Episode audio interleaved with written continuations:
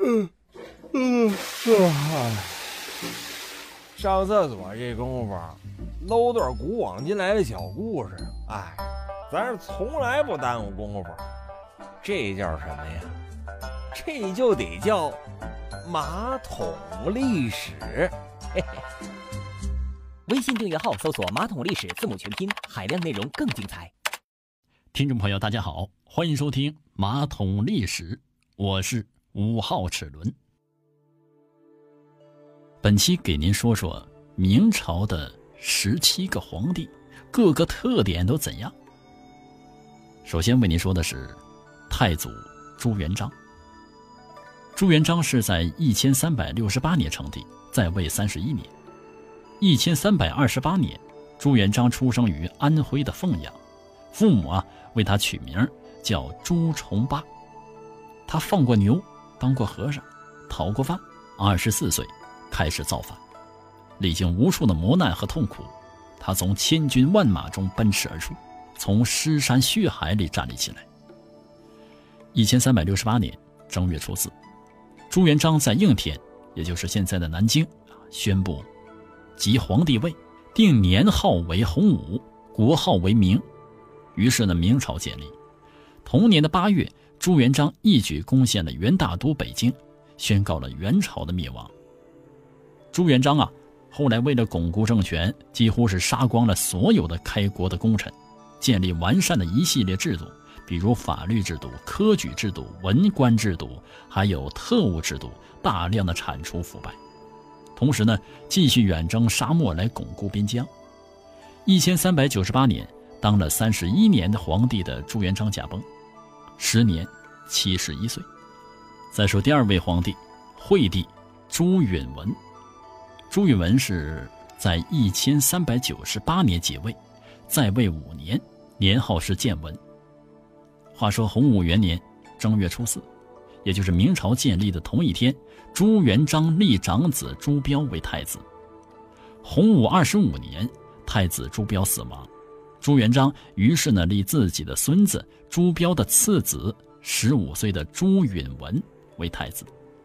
六年以后啊，朱元璋病逝，朱允文继位，年号是建文。朱元璋在世的时候大封王室，二十多个儿子均封为亲王，而且呢是分驻各地。惠帝一登基就进行削藩，啊，驻守北京的朱元璋第四子燕王朱棣起兵，苦战四年，一千四百零二年攻入南京。惠帝一说被烧死了，另外一说呢说是外逃，后来也成为千古之谜。这个人到底去哪了？目前呢没人知道。第三位皇帝，成祖朱棣。朱棣是一千四百零二年即位。在位二十三年，年号是永乐。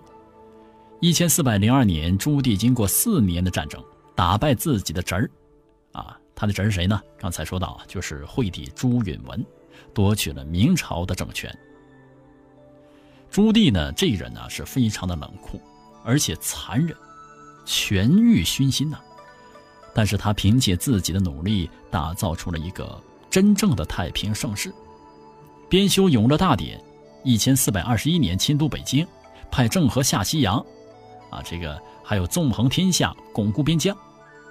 一千四百二十四年的七月，朱棣在第五次北伐蒙古归来的途中病逝，时年六十五岁。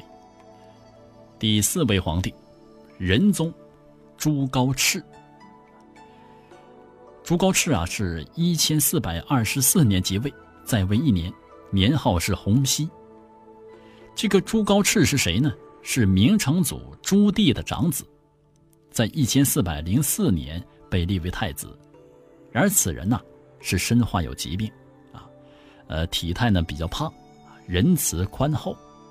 仁宗的政治比较清明，采取了一些缓和社会矛盾的措施。然而一千四百二十五年五月，只做了十个月皇帝的朱高炽却驾崩了，时年四十八岁。第五位皇帝，宣宗朱瞻基。朱瞻基是在一千四百二十五年即位，在位十一年，年号是宣德。朱瞻基是仁宗的长子，和其他父亲一样，比较能够呃倾听臣下的意见，而且休养生息，恢复生产，发展经济，体恤民情，与仁宗并称为仁宣之治，是中国历史上的盛世。宣宗死于一千四百三十五年，时年三十八岁。再说第六位皇帝英宗朱祁镇。英宗是在一千四百三十五年即位，在位是十五年，年号叫正统。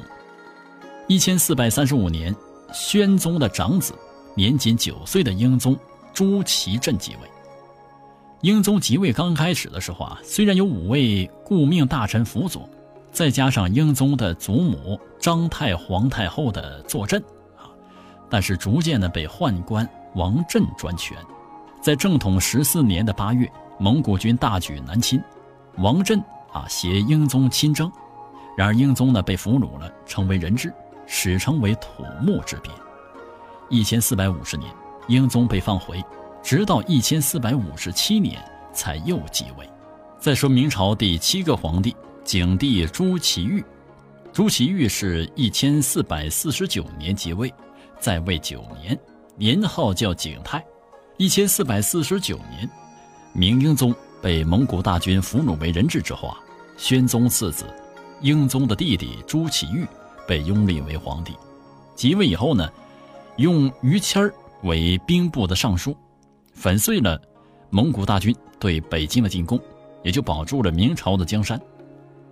朱祁钰在位的时候，囚禁了自己的哥哥，废黜自己的侄子。改立自己唯一的儿子朱见济为太子。景泰四年，太子朱见济去世以后，朱祁钰又打压复楚之意的大臣们，用棍棒为自己争取了几年的平静生活。景帝死于一千四百五十七年，时年三十岁。再说第八位皇帝英宗朱祁镇，年号是天顺，一千四百五十七年第二次即位。在位八年，一千四百五十年，被俘的英宗朱祁镇被蒙古的瓦剌放回，景帝呢将其软禁，朱祁镇过了七年屈辱的日子。一千四百五十七年正月十六号夜间，趁着景帝病危的时候啊，朱祁镇在石亨、徐有贞等人的帮助下，发动了夺门之变，从朱祁钰的手中夺回了皇帝的宝座，改年号为天顺。英宗再次即位以后，错杀了大明王朝的功臣于谦，消灭了宦官曹吉祥以及侄儿曹钦发动的叛乱。这位两度即位的皇帝啊，宠幸过奸邪的小人，打过败仗，当过俘虏，做过囚犯，也杀过忠臣。但是朱祁镇在去世前，废除了自朱元璋开始的后宫为去世皇帝殉葬的制度。给他的人生添加了最为亮丽的一抹色彩。天顺八年，也就是一千四百六十四年，朱祁镇驾崩，时年三十八岁。第九位皇帝宪宗朱见深，他是一千四百六十四年即位，在位二十四年，年号叫成化。正统十四年，也就是一千四百四十九年，英宗朱祁镇被俘之后。英宗之母孙太后，在立朱祁钰为皇帝的同时呢，立了英宗的长子年仅两岁的朱见深为太子。景泰三年，朱祁钰废朱见深太子的地位，改立自己的儿子朱见济为太子，而孙太后呢，指派一位比朱见深大十七岁的姓万的宫女来照料他，他们是相依为命，一直生活在一起。十八岁的朱见深继位以后。正式立这位万宫女为妃子，万贵妃从此横行后宫二十多年。朱见深对她是唯唯诺诺。由于这个宪宗啊，特别是喜欢溺于女色，再加上呢比较懦弱，致使宦官奸欺国政，帝国妖邪横行，昏暗无比。一千四百八十七年，被春药仙丹毁坏身体的明宗。死亡了，年仅四十一岁。再说第十位皇帝，孝宗朱佑樘。朱佑樘是一千四百八十七年即位，在位十九年，成化年间，万贵妃是横行后宫，后宫的嫔妃宫女啊是没有一个人生孩子。在成化五年，被朱见深宠幸的一个姬姓的宫女偷偷怀孕了，在宫女太监的保护下得以幸存。成化六年七月份，这个姓姬的宫女啊就产下一个男婴，也就是后来的明孝宗朱佑樘。朱佑樘出生不久，为了保全性命，被迫离开了母亲，被宫女太监们给藏着收养，直到成化十一年五月，朱见深才得以和皇子相认。朱佑樘在继位前呢，可以说是历尽了人生的艰险，从险被堕胎的男婴，到安乐堂中的幼童，几乎被废的太子。一千四百八十七年，朱佑樘继位以后，面对仇恨，他选择了宽恕。同时呢，他也更新数政，沿路大开，使英宗朝以来这些奸佞当道的局面得以改观，被誉为中兴之令主。在他的统领之下，大明王朝迎来一个辉煌而繁华的盛世。弘治十八年，也就是一千五百零五年的五月，年仅三十六岁的朱佑樘，这位从黑暗和邪恶中走出来的一代明君，永远离开了这个世界。再说第十一位皇帝，武宗朱厚照。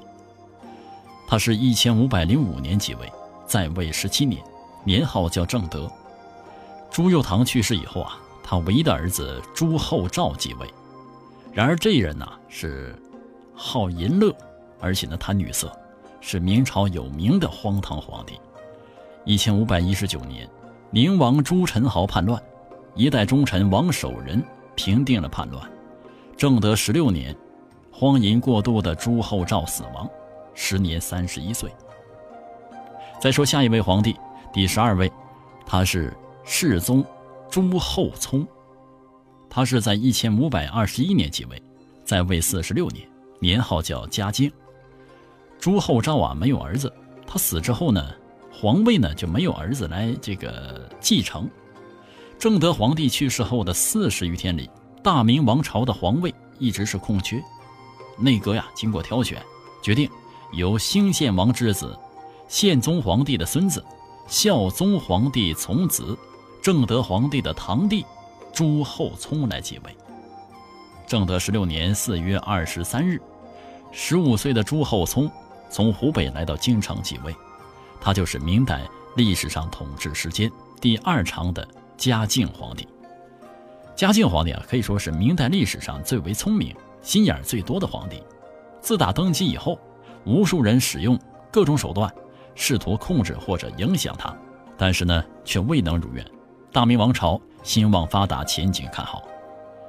嘉靖二十一年十月，嘉靖皇帝在睡梦中被宫女用绳子勒住脖子，差点送命。可能是由于惊吓过度，心灵受到严重的创伤。嘉靖皇帝从此呢就不再上朝，内阁朝臣之间的争斗也是达到白热化。此时，明朝第一大奸臣严嵩粉墨登场了，他父子俩呀是狼狈为奸，排除异己，残杀忠良，腐败专权，大明的美好前景也是荡然失去了。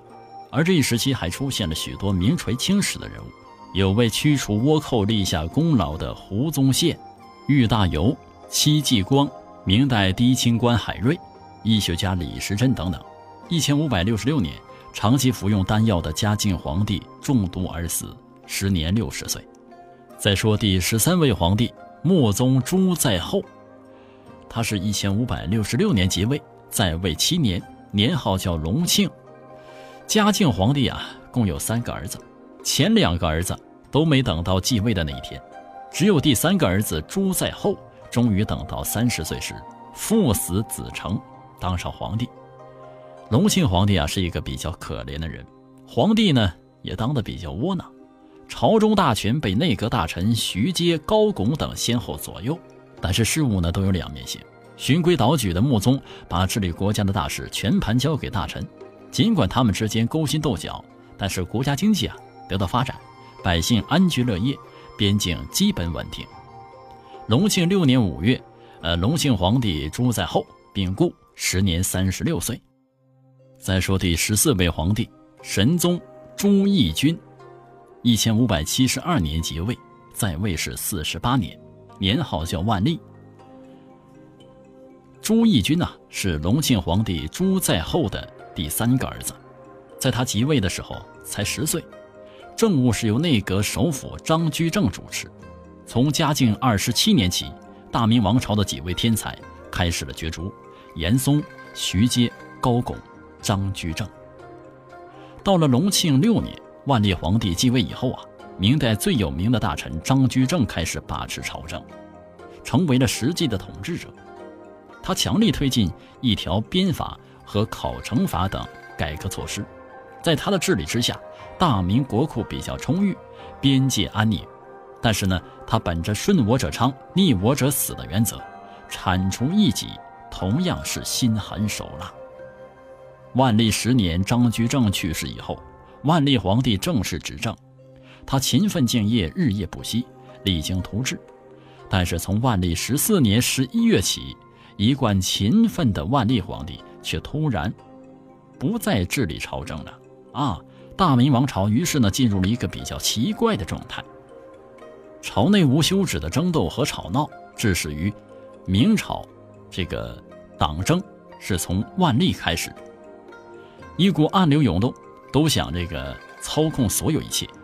万历在无奈和妥协中身居宫闱，一生呢都没走出京城一步。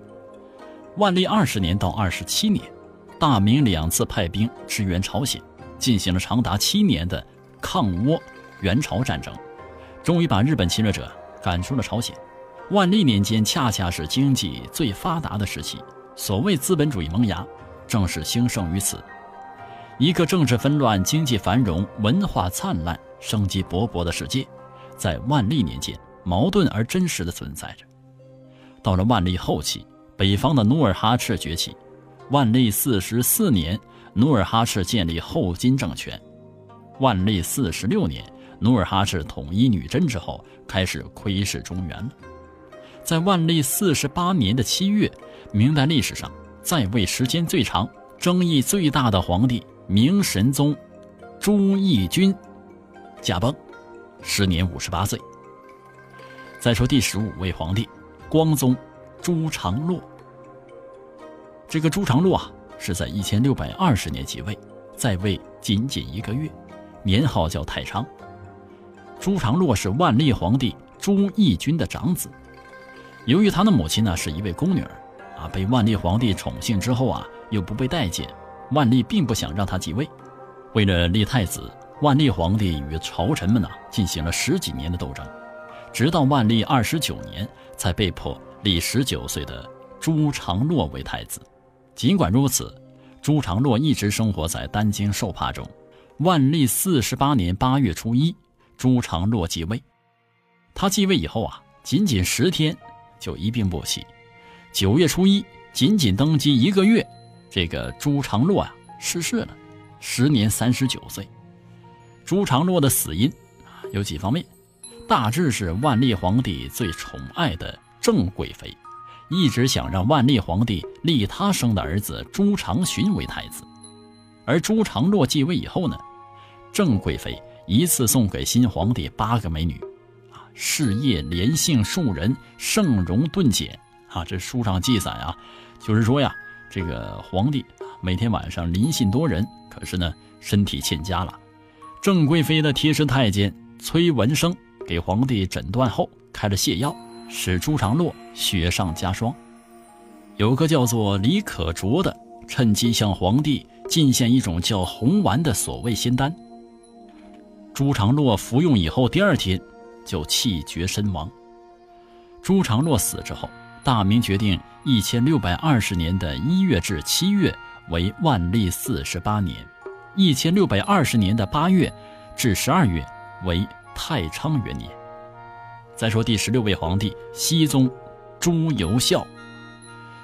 朱由校啊，是一千六百二十年即位，在位八年。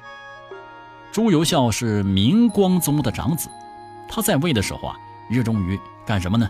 做木匠，所以呢，人称为木匠皇帝，基本上就不问朝政。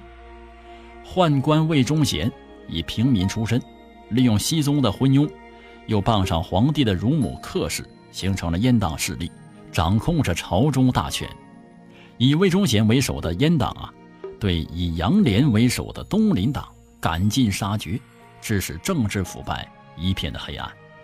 为了达到永久的控制朝政的目的，魏忠贤坏事做绝，甚至熹宗生的三个儿子也被魏忠贤伙同客氏所害。而这一时期啊。刘东的努尔哈赤乘机攻占沈阳，对大明造成极大的威胁。孙承宗、袁崇焕奋力抗击。天启七年的八月二十二日，熹宗朱由校驾崩，时年仅仅二十三岁。再说大明朝的最后一位皇帝思宗朱由检，他是一千六百二十七年即位，在位十七年，年号叫崇祯。明光宗朱常洛生了七个儿子，但是活下来的呢，只有两个。长子叫朱由校，五子是朱由检。熹宗朱由校的三个儿子都被魏忠贤伙同客氏所杀害，所以呢，朱由校去世以后啊，由他的弟弟朱由检即位，也就是崇祯皇帝。朱由检即位以后，仅用几个月的时间，就铲除了以魏忠贤为首的阉党。崇祯。比较呢勤政，而且呢此人非常节俭，他的勉励振作使大明似乎是曙光再现。可是无奈天灾人祸积重难返，清兵入侵，民变四起，朝廷争斗，大明的气数已尽了。一千六百四十四年三月，李自成攻入北京。三月十八日夜里，崇祯皇帝在景山自缢身亡，时年三十五岁，明朝灭亡。崇祯九年的四月。皇太极建国，定都于沈阳，定国号为清，定年号为崇德，一个新的王朝诞生了。好了，各位听众，本期的马桶历史由声工厂录制，我是五号齿轮，下期节目再见。